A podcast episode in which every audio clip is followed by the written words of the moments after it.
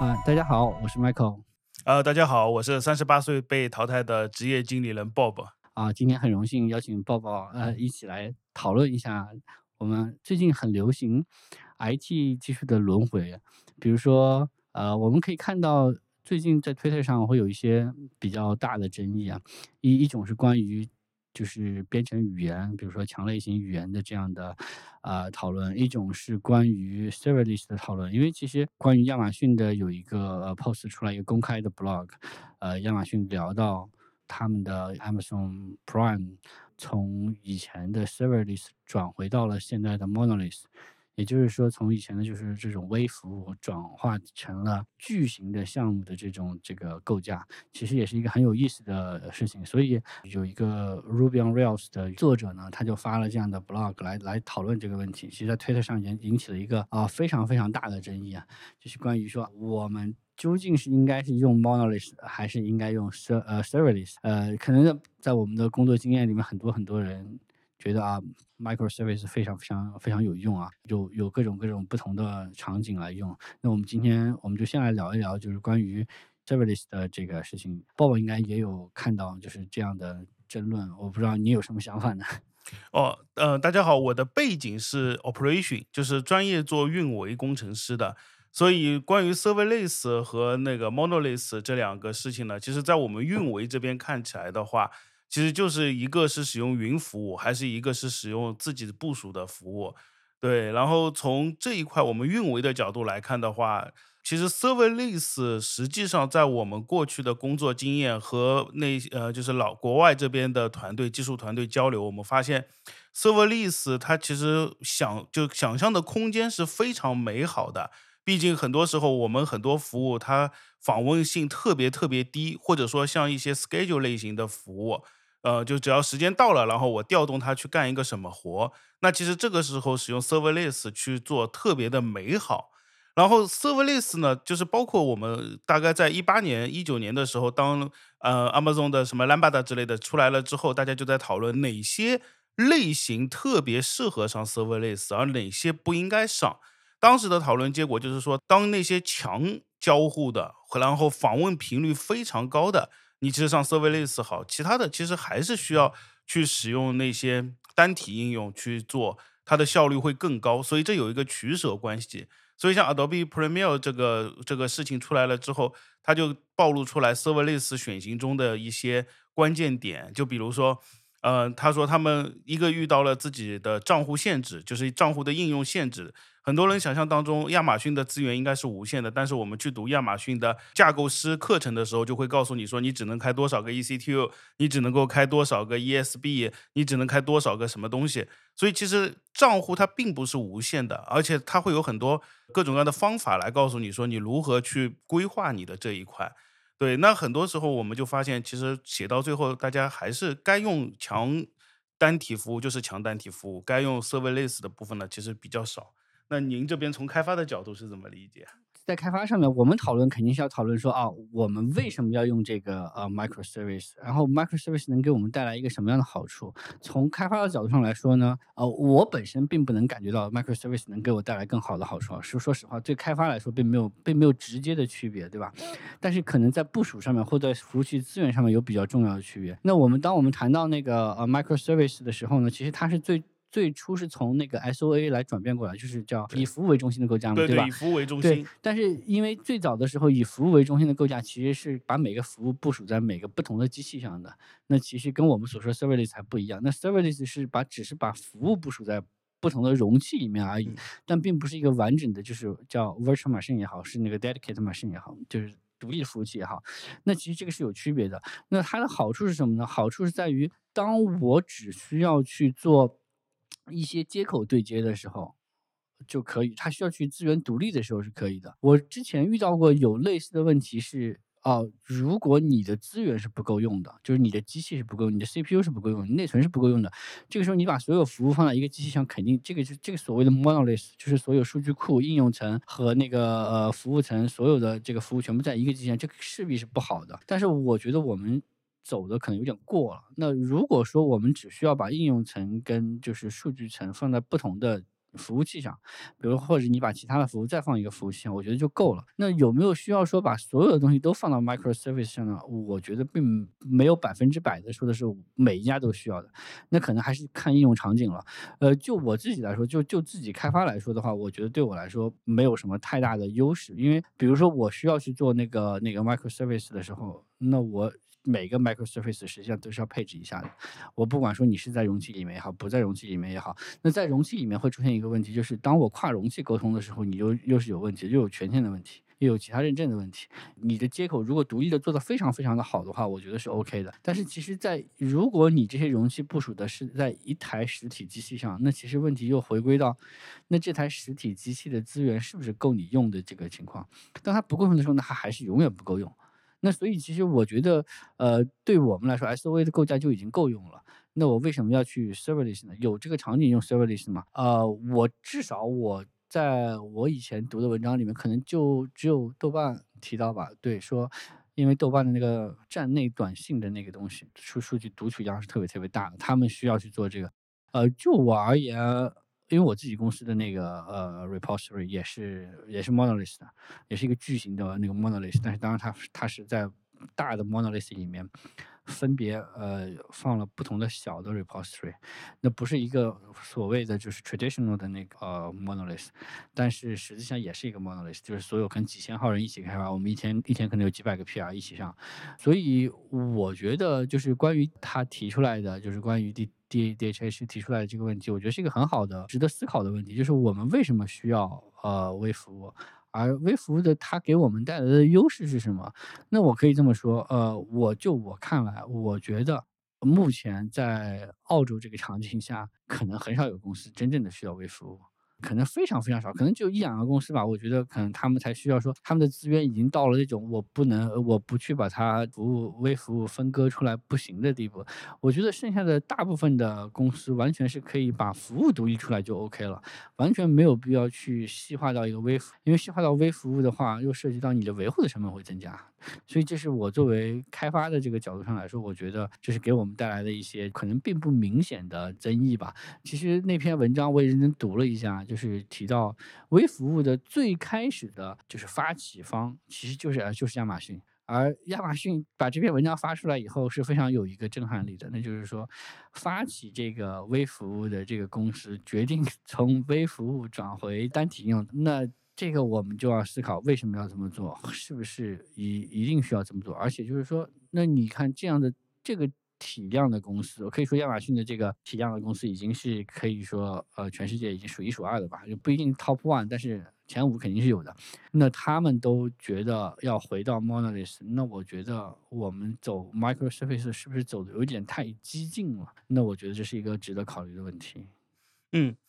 嗯，我这边因为我接触我在国内的时候上班的服务过的公司特别特别的多，所以我可以分享一下，就比如说在 microservice 这样子的场景，serverless 这样子的场景，或者说 Kubernetes 或者容器，它特别适合的场景是什么？就像你前面 Michael 说到的，像豆瓣说它的站内短信，因为它需要。有快速伸缩能力，比如说当一个热点事件爆炸的时候，它需要快速的伸缩自己的整体服务，然后来承接海量的流量的涌入。所以这个时候呢，而且这个应用要特别的简单单一，能够支持我们所谓的可伸缩，这个可可能产生的一些 SLA 的下降。在这种情况之下呢，Serverless 就特别适合。那相应的，像云服务，其实云服务云很厂商就一直说，他们拥抱 Serverless 的一大原因在于说，你比如说像我之前在呃叫存储云存储的公司，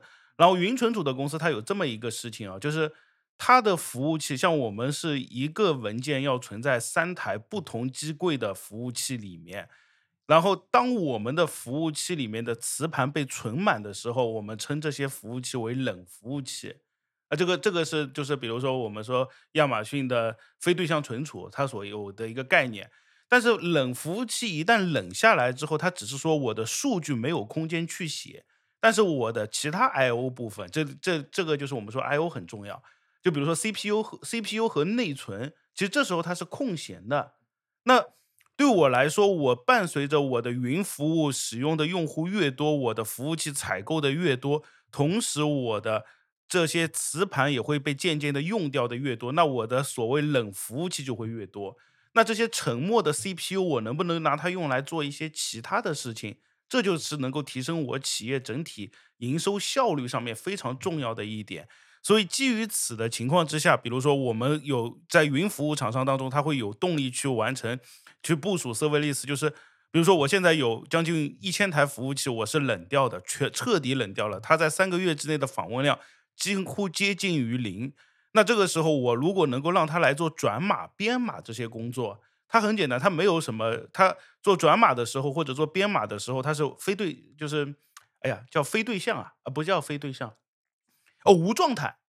哦，他他在做编码工作的时候，比如说图片，我有五十张图片要做处理，比如说，呃，一张图片上传上去，我要把它变成三个不同的分辨率，对，这个时候我在做这个东西是叫无状态的服务，处理完我就扔掉了，我也不用去存太多的东西，这个时候就非常适合去干这个事情，而且它可以支持快速收缩，因为我是无状态的，所以 Serverless 最适合的服务必须是无状态服务。然后要轻 I/O 的，不能是重 I/O 的。你比如说，你说 Hadoop 能不能拿来做 Serverless？国内有，我见过国内牛逼公司真有人把 Hadoop 部署在 Kubernetes 上面的，啊，然后他来干这个活，但这个这个就不适合他去干，他不适合这种重的那些 I/O 的工作。所以 Michael 也说到很重要的一点，就是说，呃，很多当我们在国内的时候，发现一台服务器去部署多个不同的服务，看上去我可以把整个服务器的 I/O 全都给用满。是一个非常美好的事情，我节约了公司的成本。但实际上，一旦有一个应用要吃掉大量的 I/O，比如说 CPU 计算的 I/O 的时候，呃，这时候尴尬的事情来了，你必须限制住它，你得摁死它，你不让它去用光你整台 CPU 的 I/O，不然的话，其他在这台服务器上的应用它就没有足够的 CPU I/O 来用。那所以大家都会去研究我如何。在那个 Docker 也好，在呃 Kubernetes 来好，我来限制资源这么一件事情，然后它的限限制资源吧，限制的不是很好，而且一旦限制了之后，它又产生另外一个问题，它就是要这么多资源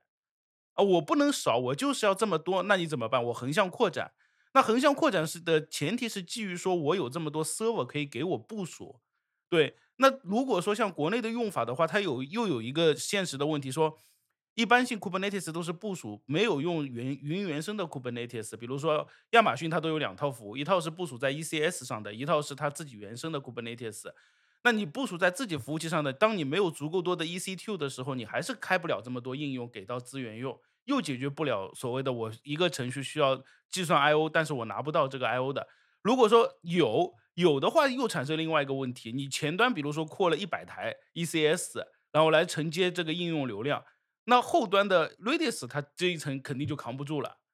，Redis 扛不住之后，后面的数据库更不用谈了，它也扛不住。对，所以 I/O 的解决问题不是一个线性增长的问题，它也非常困难。所以总体来说的话，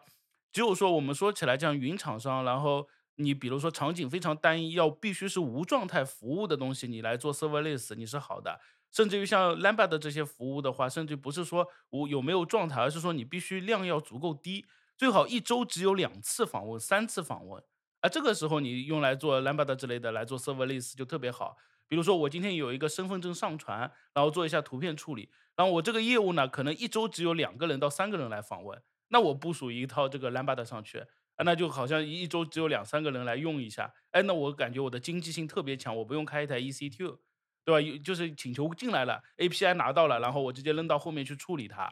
啊，这个就感觉非常优雅，但是它其实也有问题，问题就在于说，它的整体响应时间从启动一直到这个应用能够服务，它会有一个非常大的 gap time 在里面，因为它把应用拉起来。但如果你说我我一天里面有五六十次响应请求，这就要看你有没有命中这个资费填区。所以那篇文章里面也说到了，说它经费太贵了，他们那个就是 Adobe Pro。Premiere Video 说他的钱花的实在是太多。如果 Adobe 都说贵，那就真的。哦，我说错了，是那个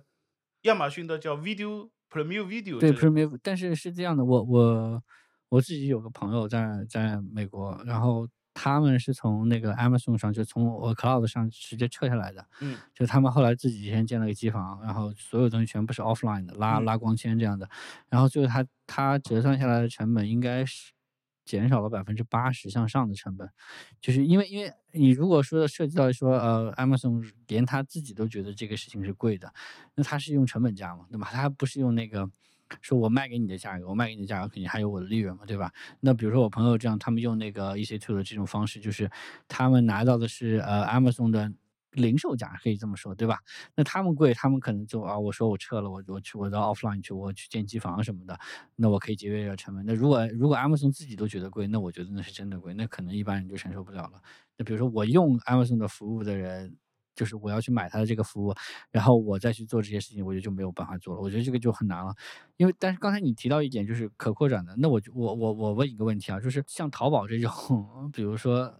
过节到什么节去抢购的这种，他是不是就特别需要这种可以扩展的？就是到这种，比如说零点零十二点，哇，几千万个人或几亿个人同时上去点这种东西的。是，所以就是在我们内部，在我们国内使用阿里云的时候，就是在我二零一八年，就是二零一八年，我二零一八年正式结束我的运维生涯之前。一到那个双十一的时候，还有比如说六幺八、五幺八这些抢抢购节的时候的时候，阿里的阿里那边就会还特地，因为我们都是大客户嘛，一年消费上百万的，阿里这边就会告诉我们说，你们要提早买一些资源，因为到时候阿里会第一个去拿资源，而且阿里云必须让给让给阿里集团，就是哪怕你今天有钱，我阿里没有资源的情况下面，我是要优先不供给阿里整个集团用的。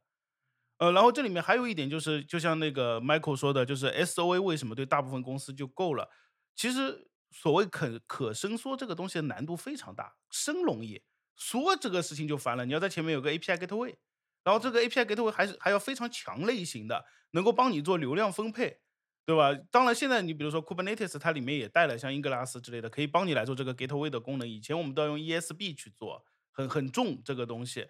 升一般都好升，怎么说这个东西就就很难，对，所以在这个情况之下，一般的公司呢，就像那个 Michael 说的，只要做好 S O A 就真的很够了。你再去引入一套 Kubernetes，它这个技术栈引进来就特别特别的大。哦，你你比如说 S O A，你 S O A，哪怕你去做 S O A 的时候，我们引入 Spring Boot 这个框架，然后我们有自己的 E S B 消息总线，或者说类似于 A P I Gateway。那这个东西程序员掌握就行了，运维这边呢，只要负责网络啊，那个云服务就行。当引入了 Kubernetes 的时候，又产生一个问题：Kubernetes 到底谁维护？哦，这个东西又是一个非常致命的事情。而且你为了解决一个商，然后要引入一个外部的额外商进来，对，就是 Kubernetes。你你要你为了解决，比比如说负载均衡，比如解决到伸缩，然后你要引入一套 Kubernetes 的架构。Kubernetes 的架构本身，它它其实不是特别成熟，它是基于 Google 的那套理论，然后自己是造轮子造一套出来。正儿八经去用的时候，反正在二零一五年开始的时候，我就发现很多公司的开发人员，因为研究 Kubernetes 都能够面向 Kubernetes 写简历跳槽去别的公司，而公司正儿八经的事情不干，大家天天就程序员去研究 Kubernetes 框架，向上游去提交 report，然后比如说像 name server DNS 的 name server。对，就光这一个东西有一点问题修死你，然后网络 SDN 这一块有一点问题就可以修死你。那修这个东西的时候又出现一个问题，是运维修还是开发修？呃，如果你让运维修，运运维挠头皮，我靠，这东西太复杂了。我要去搞会这套东西的话，谁谁还待在叉叉叉垃圾公司，对吧？就大家都是这么说法。如果你让开发修，就更我打断一下，国内的运维是指 DevOps 吗？对。运维职位在国内，因为澳大利亚成本贵。其实，在澳大利亚的大的银行啊，比如说四大银行，或者说其他那些大的公司，它也有详细的运维体系分别分离的。因为我们上 Seek 就可以看到了，对，它也分，比如说系统工程师 Linux 的，也分云工程师，也分 DevOps。那国内因为人力成本非常便宜，所以呢，就是运维的岗位被细分起来了。你比如说，就专门有云工程师，就是负责，比如说阿里云，然后同时兼任系统工程师。因为大家都是要搞系统，比如搞 Linux，这是最基础的。对对，然后你你搞 Linux 的时候搞云不难，对，然后搞网络搞网络有搞网络的工程师，但是因为大家都上了云之后，网络就会弱化，那他们只要再去学一个系统，他也们也能够干云工程师的活，系统工程师和云工程师的活。但是你说这时候让运维转行去做 Kubernetes 可不可以？在我以前的团队下面也有，就是所谓的 DevOps 这个这个这个职位。但是其实这个时候就又特别难的在那里，整个 Kubernetes 它它有上上将近近近千小几百个吧，大几百个吧，大几百个小服务，然后模块又特别特别的多，所以能够掌握这一套东西都已经到架构师水平了。我们说正儿八经能解决问题啊，不是说我大概知道 Kubernetes 这里有个 bug，我上去提个 issue，然后 issue 提完了，我两手一摊，我没办法解决，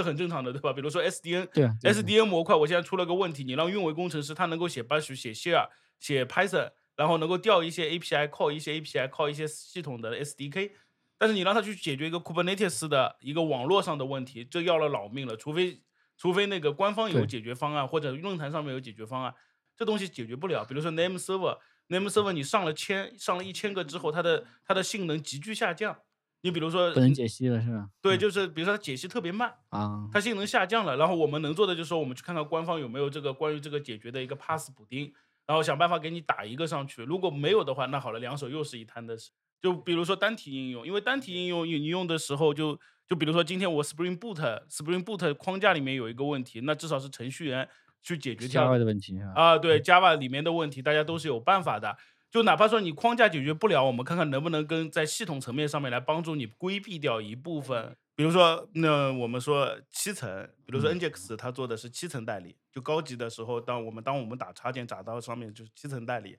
那七层代理不能做的时候，我们还可以想办法让它水平扩展一下，我在前面再加一个代理，嗯，对，然后我水平看看能不能扩啊之类的方法，对。然后它成熟，最重要的是 Nginx 这个东西嗯特别成熟，Kubernetes 言，对，肯定还是对 Kubernetes 这个东西吧，老是说云原生要毕业，云原生要毕业，这东西听上去就特别可怕。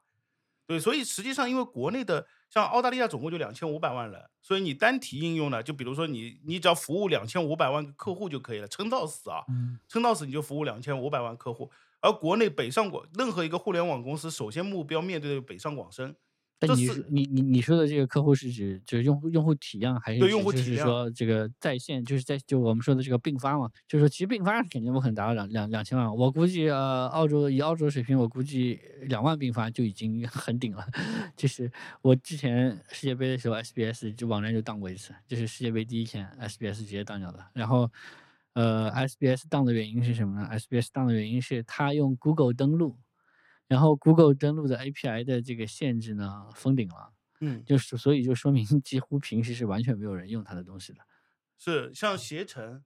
呃，你说的这个问题，像携程，携程它比如说今天我我我的市场部门发一个活动，然后我要推给一百万个携程的客户，这很正常。嗯嗯我推给一百万的携程客户，比如说一个优惠，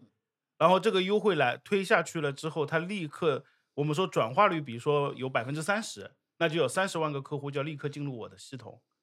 哦，所以这个时候这个冲击量，我们我们的系统经常会受到这样子的冲击，因为国内的人口基数实在是太大了，嗯，对，所以我们这边就会有很多这样子大的应用、大的、啊大的场景出现而现。且你还要自己给自己增加困难，这不就是给自己增加麻烦吗？就是给自己的这个负责增加麻烦。因为我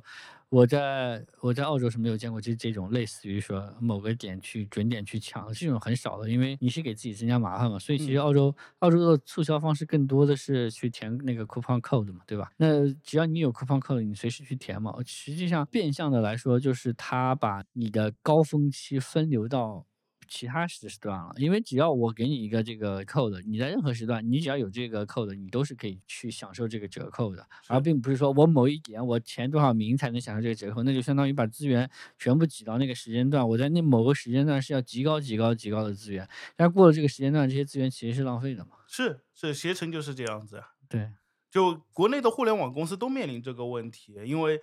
因为因为国内喜欢抢购嘛，抢购的话可以逼起消费者的整体来说的那种竞争欲望。我不理解的是，为什么他们不用国外的这种方式来进行促销？就比如说我给我每人给你发个那个促销码吧，对吧？啊、对我我给你一个这个，你拿到这个，你不是照样我因为我能享受这折扣嘛，那我肯定会有这个动力嘛去做这个事情，对吧？我为什么要去去规定就在某个时间去去抢这个东西呢？其实你你如果你发 coupon 的话，你会可能会拿到的客户是更多的。我我嗯就我我我不太理解这个业务行为啊。嗯，这个就虽然这个不是技术问题啊，但是我也可以解释一部分，这是市场的行为。嗯就他们希望能够给，比如说投资方，或者说在业绩报表上面，我进行一个活动，然后这个活动必须要亮眼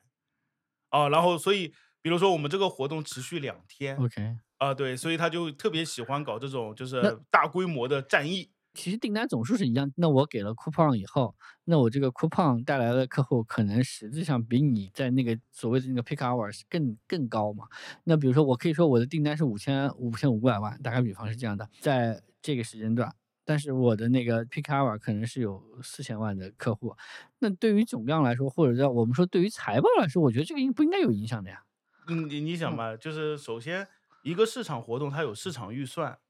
所以你这个 coupon，比如说，呃，我 coupon 拿申请了五百万的市场预算用来补贴整个市场，啊，对，对所以这个五百万的市场预算，我想让它一般国内都会要求你要做出五千万的效果来啊，那怎么样做五千万的效果呢？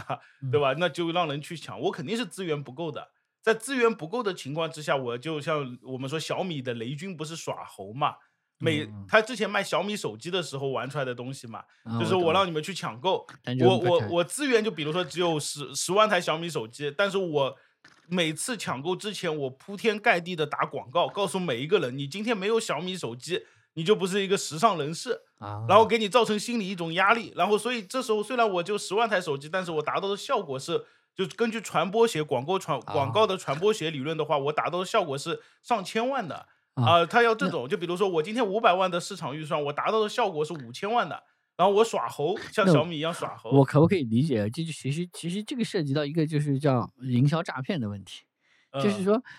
我其实并不没有，就我第一我没有告诉你这个营销的总额是多少，对吧？比如说我说我有多少台机器，像你说的几百万台机器，他他说了，他说了，通常就就是十万台机器，但是你要去抢对耍猴，所以大家称这个模式为耍猴模式。啊，对，所以这个时候其实国内的压力都很大。像做得好的情况之下，像携程，携程它是有一套非常牛逼的，据说是由博士级别的人写的一套监控系统，它能够预测出来，根据携程所有的系统预测出来，我这个时间点是什么样子的一个系统负载，然后嗯上下不能够超过百分之十还是十五的样子那这个容错率还是很低啊，啊。那容错还是很低啊，呃，那已经很不错了。但是这个时候就会有一个问题，就比如说携程它是一个非常大的集团公司嘛，比如说今天有一个有一个下面的子公司说我要做一个活动，然后呢他也没告诉你，就发了一百万的短信出去，说嗯携程现在有一个抢购，比如说飞机票便宜的折扣活动。然后你想，百分之五十的转化率就是五十万人冲进来，百分之三十的转化率就是三十万人冲进来，所以有这么个事情。那后来携程说，你这样的话对我整个系统的稳定性是不好的，你等于引入了一个额外的错误进来。嗯嗯，所以他要求就携程，据说啊携程已经到了说要求他们如果今天有活动的话，需要在一个系统上面进行报备，就是你这个活动某年某月某时某日开始，然后可能会引入多少的用户，预计引入的多少用户，那这样子的话，携程的整个那个就是叫 maintenance 啊，就是底层的那个服务部门 infrastructure，他们会去帮你提早准备好你所需要的这些资源。所以这可伸缩为什么对国内来说非常非常的重要，和国外还不一样。它是因为要应付大量的这种类似于抢购的活动来，因为因为我是做运维，我看得到系统的数据嘛，大部分情况下面系统的数据都是符合正态分布的，也是符合用户用户习惯的。你比如说游戏服务器，凌晨就肯定没有人嘛，这是很正常的事情。然后到了早上八点钟左右，开始大家上地铁了，七点钟开始慢慢往上走，八点钟的时候开始大家上地铁了，整个流量开都开始走，走到十点钟、十一点的时候就已经到顶峰，那上午早高峰就过去了。然后中午的时候就是从十二点钟开始，开始流量慢慢往上走，到一点半左右的时候，流量到顶峰，那就往午高峰就过去了。它基本上是符合这样子的一个一个用户习惯的，大家都看得到的。但是你架不住的就是你的营销部门它是有 KPI，它要去想办法去投投放市场。所以有很多时候我们吵架和业务部门吵架，就是我们都在那边中午的时候，大家吃完饭，然后像我血糖高，在那边睡觉，突然之间，对吧？我小弟开始咬我，哎呀，不好啦，总监，系统崩溃啦，五零四、五零五叉叉代码全都爆掉啦，服务器 CPU 爆掉啦，OM 啦，然后我啪的一下跳起来，我操，我们被攻击了嘛？不是的，让我看看哪个业务，快快快，你们帮我看一下哪个业务起来了。哦，生鲜那个那个，就比如说卖那个那个生鲜部门的啊，他们的那个业务全负载全都高了，把我们前面的 gateway 都给打死掉了，然后就就先处理是有新促销是吧？对对，然后就就就反复就跟他们吵架，就吵这件事情。你促销之前你要告诉我，对吧？你不告诉我，我怎么给你准备系统资源嘛？然后，然后那边的人就说了，我们公司呢，这些 IT 都要被开除掉，为什么呢？因为他们竟然不能够承受我们伟大的市场部门带来的流量，导致我们投放的那个那个投投放出去的折扣啊或者活动，嗯，效果极差，因为我们的啊系统坏了，用户非常抱怨啊，所以就要吵这个事情。所以后来呢，也就教育习惯了。经过几年的教育啊，教教育习惯了。习惯是什么呢？就是说，市场部门有任何市场活动之前，只要是大规模的，比如说我们定一个超过十万的，你必须要通知我技术部门，不然我技术坏了，我要考核你的，我要我要我要投诉你的，不是你老投诉，我要把我们 IT 部门给砍掉。所以所以就是就是你在国内的时候，还是销售就是销售部门相对而言强势，非常强势更，更强势一点，是吧？啊，嗯，非常强势。毕竟我们也要他们养着嘛。嗯，没有销售部门，我们这些电脑谁要嘛，对吧？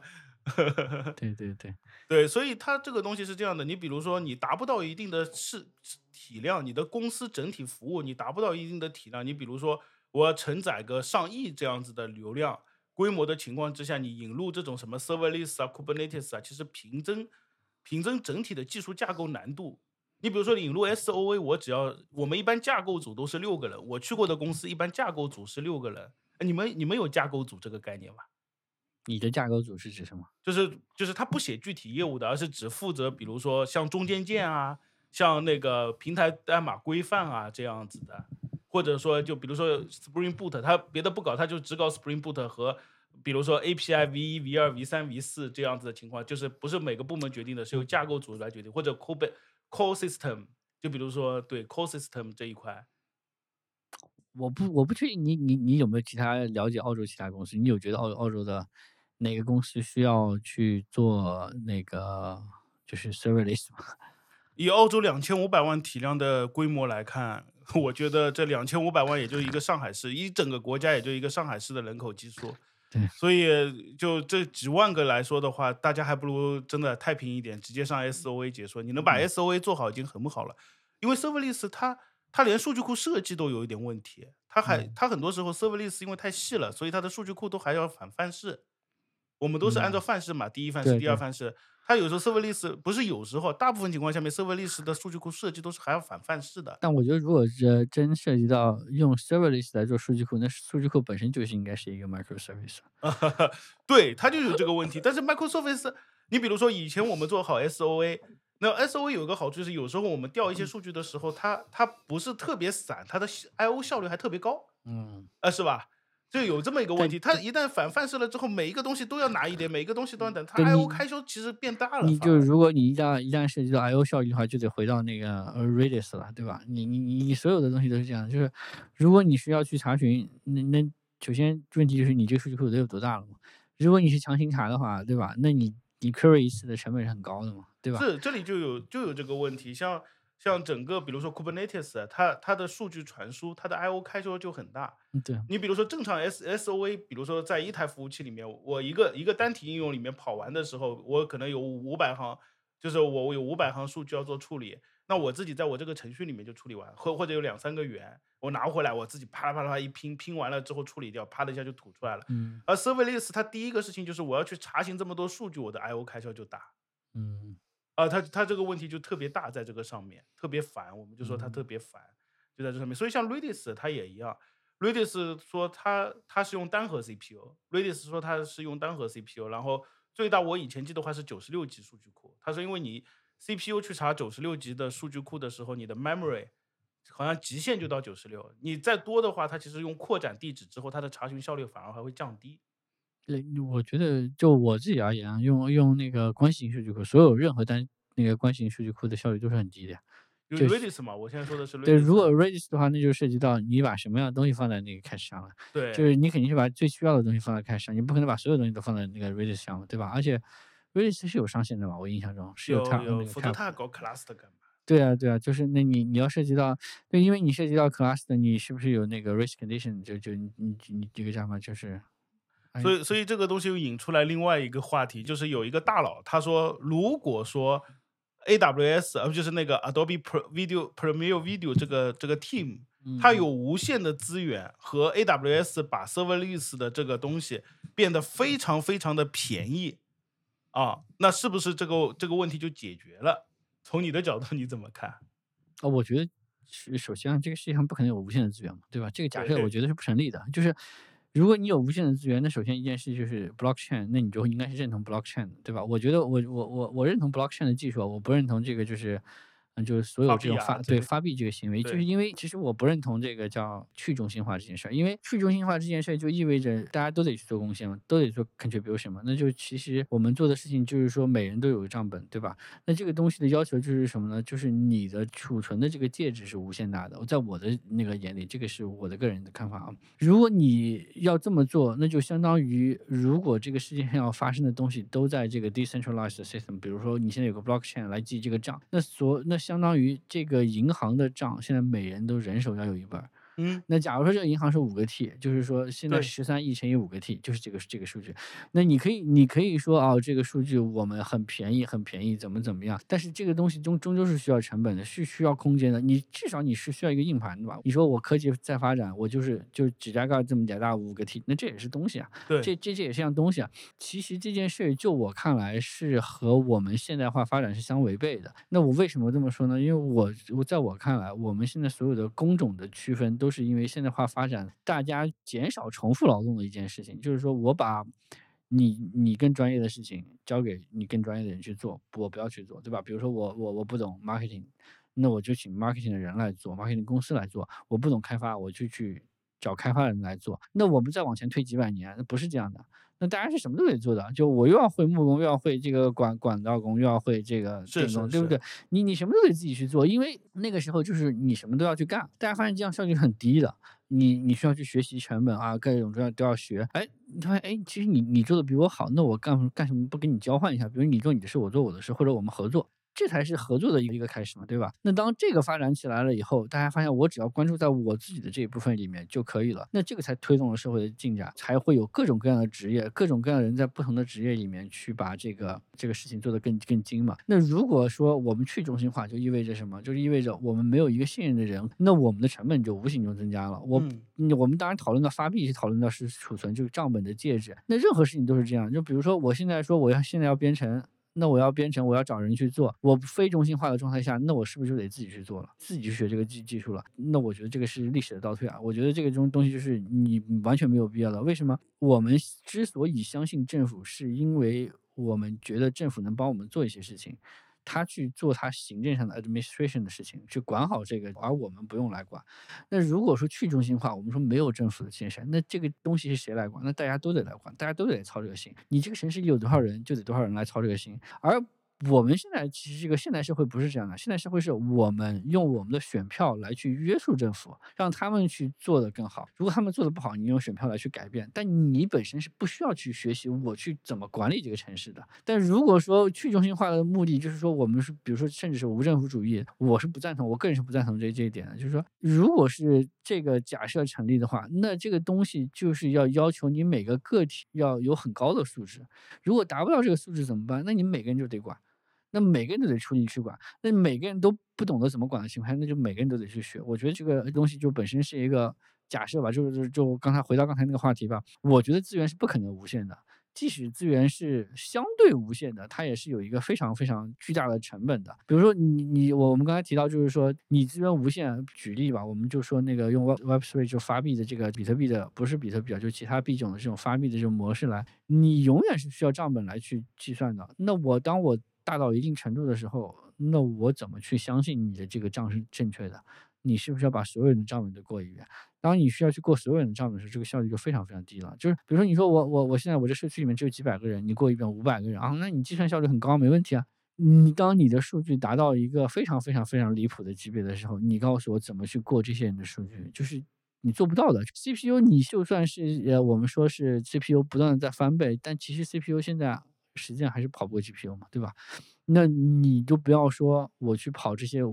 海量数据了，就是说那种极高量的数据了，那我觉得 CPU 是不够不够用的，或者我可以说单体 CPU 是肯定不够用的。你的账本是可以复制的，但你当你需要去便利这个账本的时候，你你不可能交给所有 CPU 去便利，因为他们是需要有一个，就你你你所谓的去认定这件事，你也是需要一个 centralized 的东西把所有数据收收集起来，你发现一个多数，你才能去认定这件事情嘛。你说我交给每个 CPU，那到底哪个 CPU 说了算？那我觉得这个这个事情就这样，我觉得呃我我是没有没有我没有看他完整的言论啊，就是我觉得就是如如果从讨论理想情况下的话，你的资源是不可能是无限的，任何的资源都是有代价的。你你说那资源无限的人类还是去争什么石油啊，对吧？那你就不要争了呀，对不对？是这样的呀是，其实我们从学计算机的第一天，我记得我学计算机的第一天，老师就要给我们讲内存，因为那个时候我们学计算机都是先学 C 嘛，对，就要先给我们讲内存，告诉我们内存内存字节有多少，然后你要怎么怎么去申请，怎么去释放，嗯，对，所以关于资源无限这个问题，其实反正在我的感觉当中，从来没有一个架构师是会去说资源无限，因为资源它就是有限的。对，然后就只不过说你在有限的资源里面如何去用它。像极端的，像我们以前做游戏服务器的时候，我们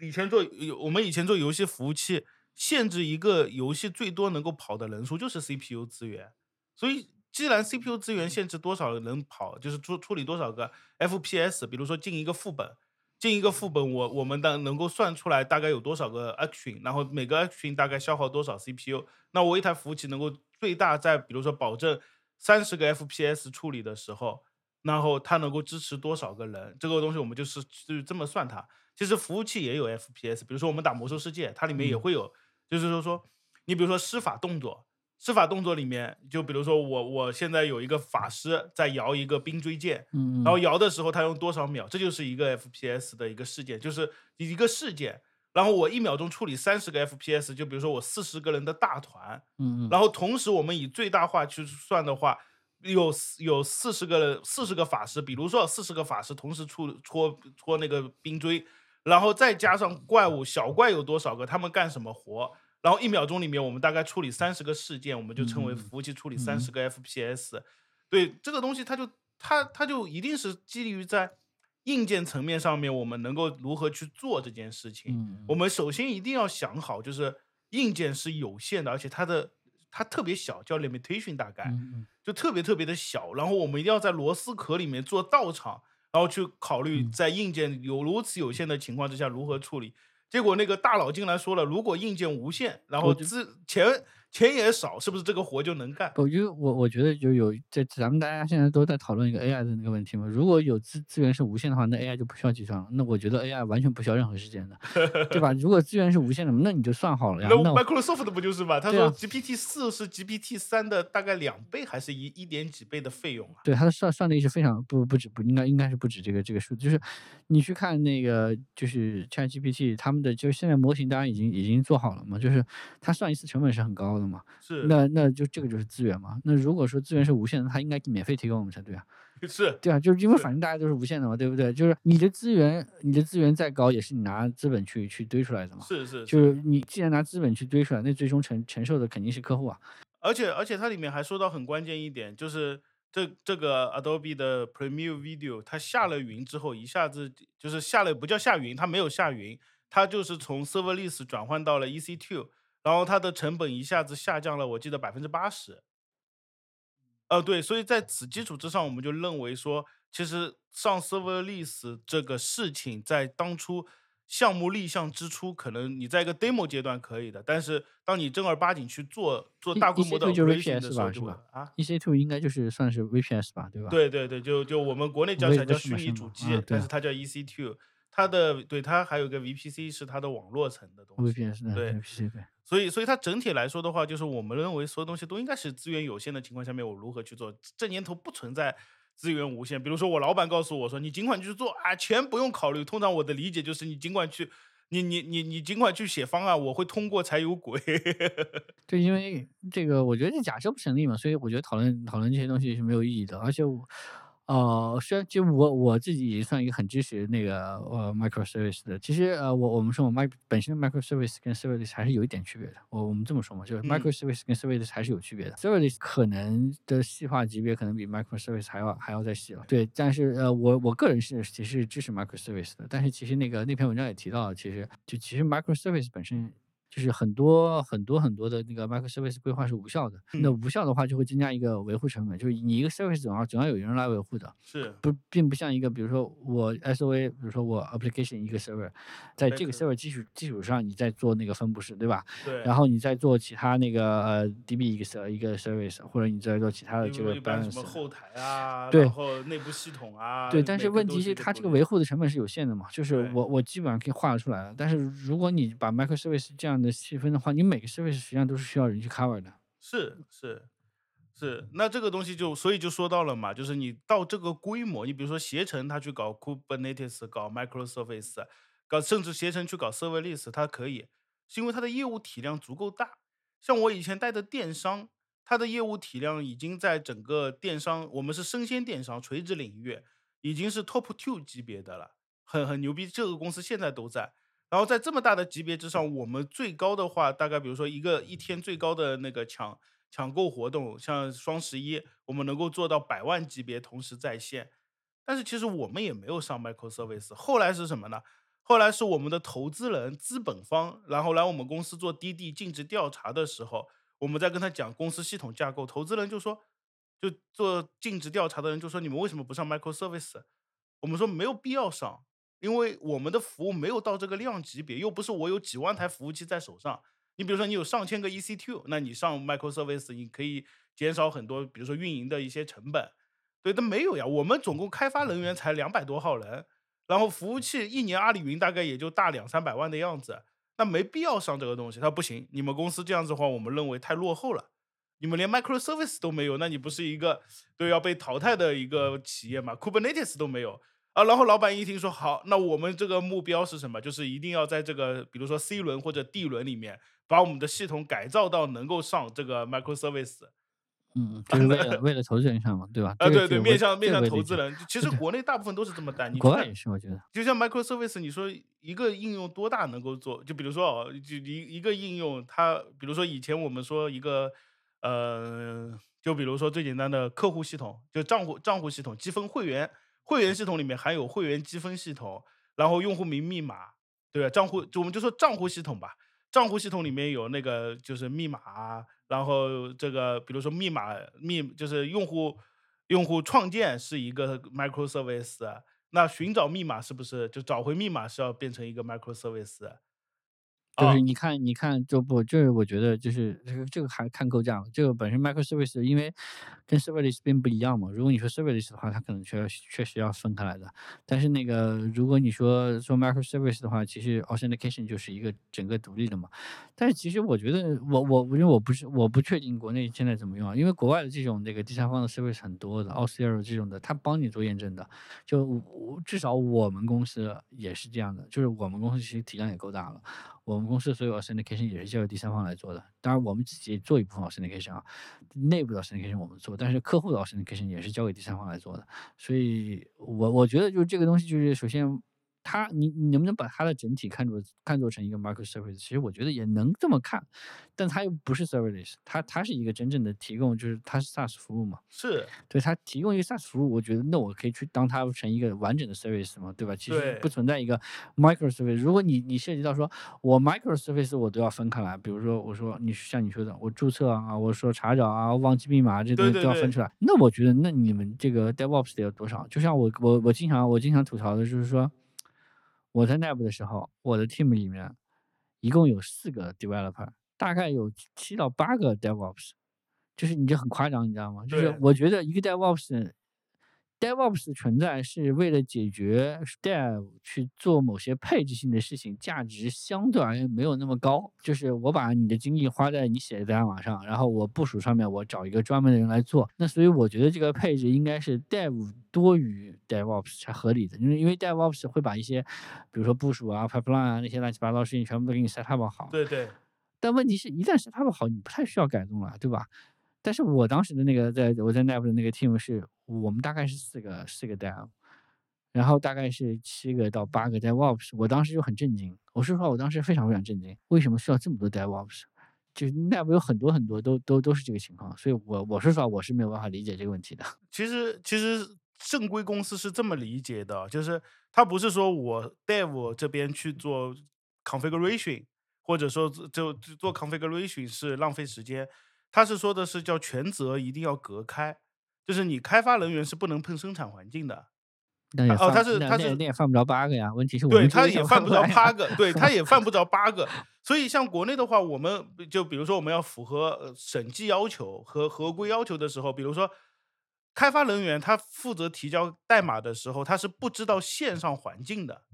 就是你不应该在你的 configuration 里面去写你线上的用，比如说 MySQL 的用户名密码和啊，地址，不可能，这绝对你不应该知道。但是这一块这东西谁知道呢？有两种，一种就是说我的所谓的 DevOps，Google 叫 SRE，由他们去来给你填这些信息，他们呢也不会自己手工去填，而是说 SRE 不是就是 reliability engineer 吗？对他们他们也负责那个就是应用应用保障的啊。那那比如说哦，就是说我这边应该有一个配置管理系统叫配置中心，携程有一个叫叫 Disconf 的，所有的配置是由配置管理员或者说由系统直接灌给他。就比如说我 AWS 上面开了一套一个一个 MySQL，然后我自己连这个人都不知道，然后我开发不不应该涉及到数据库的，就对就就核心的开发部，就像我们我们不太就接触数据库的，像不光是数据库啊，就比如说你要调其他的 API，它不是要给你一个那个 key 嘛？啊，对，那这个脚验 key、authentication key 就一串字符嘛，你也不应该知道的，因为这些东西都是属于生产环境的配置内容。我不是说不对啊，对，就是是这样的，呃，开发应该只会关注三种环境嘛，一种是 local 的嘛，对吧？就是本机环境嘛，一种是 dev 环境嘛，对一种 staging 环境嘛。UAT 吧，一般就是哎，对，U UAT 就 stage 嘛结束，U A T 了。stage 嘛。对那问题就是 production 你是不应该有的嘛？对对，它就就你在这里。你就你不可能有 production，因为 production 这个东西是只有比如说你要 release team、release manager 那个 team 的才会有涉及到 production 的东西。是，你的 key 永远不可能存在你机器上的啊，这个绝对不可能但。是你知道吗？如果你去 GitHub，就包括这一次 Microsoft 发发布了 O，就是那个 OpenAI，啊，很多人去申请了之后，大大家在 GitHub 上面就发现，他们把公司的那个公司的 Open API 的那个 key，啊、就是 OpenAI 的那个 key，放在了自己的 GitHub 库上面提交进我 GitHub 我觉得这个事情是这样的，因为我在 GitHub 上我也我也我也干过这个事情，就不哦是大家没有这么严重啊。我我啊我 我是把 local 的那个环境的那个 key 暴露出来了，啊，但问题是 GitHub 是给警告的，在公开的，因为是公开的 repository 是有警告的。对问题就是，如果你是在一个 private repository，然后你发现有一天 AI 把你的事情出来，那说明什么？说明 GitHub 或者 Microsoft 拿你的私有的库做学习了。哦，我懂你的意思，按理来说，公开的库它都是检测的，就所有的公开库，就和这不是今年的事情啊，是这是很多年之前的事情。就是你只要你公司收到过这个对你只要把 key 暴露出来，他一定会给你发邮件的啊。是就是这这个，因为因为这个是一个非常非常明确的警告嘛。但是问题是，如果说你是在 private 的，因为 private 你会存，就有的时候你会存的，这个这个我倒觉得我也没什么太大问题。如果 private 可以暴露出来，那只能说明 Microsoft 还拿你的那个代码做学习了。那我觉得就是就是这个情况。然后，然后再说回来，就是像国内的话，我们一般发布这个事情，发布的话一般是由 Dev 和 QA 一起做，也就是说，运维和 QA 一起去做发布，然后运维会去写一个发布系统，然后但是运维呢，现在就我反正就一直告诉运维，就是说我们尽可能少做发布，然后发布由谁来做，就是点发布的这个人是由 QA 去做，因为 QA 自己发自己测。啊，有这么一个事情，就是所以它是在系统上面，就是说要把所有的权限给隔离开来，对。但是你说一一个内部进来有这么多，你一个组下面有这么多 DevOps，这个我就有点觉得哇塞，这个配置也太豪华了。我那个时候我非常不理解，就是为什么 DevOps 比 Dev 多？就是我觉得一个，我觉得一个 team，比如说你有五个 Dev，然后你配两个 DevOps，我觉得都是合理的。Dev 人手一个 Dev DevOps，我觉得就 就就这这个